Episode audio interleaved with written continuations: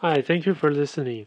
While sourcing for Jade Wulong, I reviewed the information I read before and the knowledge I studied before on Jade Wulong, and something popped out to my mind.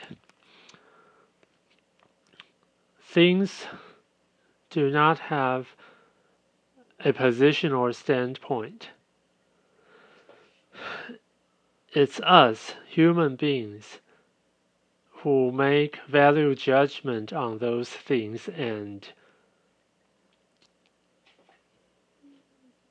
make them great or demonize them. For example, like opium, at the very beginning, it's for medical use to ease pain, but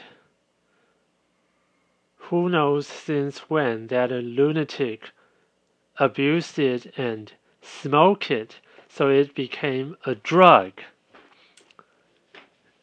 Anyway, uh, I'm saying this just to remind myself that uh, don't make too many value judgments. So back to this Jade Wulong. Um, like I mentioned before about Vietnamese tea in Taiwan, actually, those are all about the mind of people.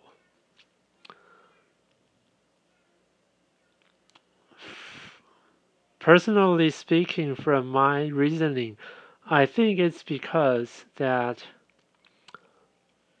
many years ago, some farmers they wanted to differentiate themselves from the others, but um, probably the manufacturing techniques cannot show the degree of difference which satisfy them. So they decide to go to the cultivar and so they adopted this jade oolong and worked on it developing their the favorite or the kind of tastes they appreciate. So pretty much this is how uh, jade oolong appeared like I said yesterday, it smells very good. And whether, I mean, both for its dry tea leaves and its tea soup. And probably also is that um, it's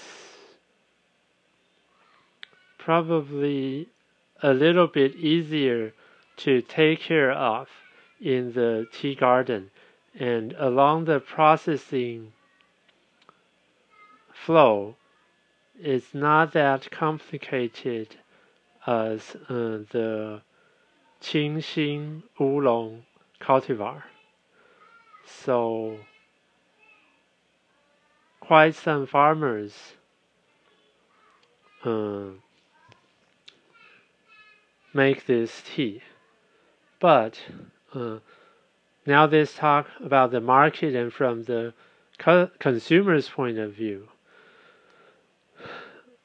As we all know that uh, every year, almost every production companies they uh, promote new products. But we also know that a year or two later, uh, the ones that remain are very few. This is just something common, and so it's the same in the tea industry. Of course, people would like to try new flavors and special tastes, but over a while, if they still continue to drink tea, they might uh, go back or turn to the traditional ones, the old ones. And th this is why I said that actually uh, since a couple years ago, not that many tea farmers continue to grow jade oolong and produce it. Of course, it still remains, but it's just uh, decreasing.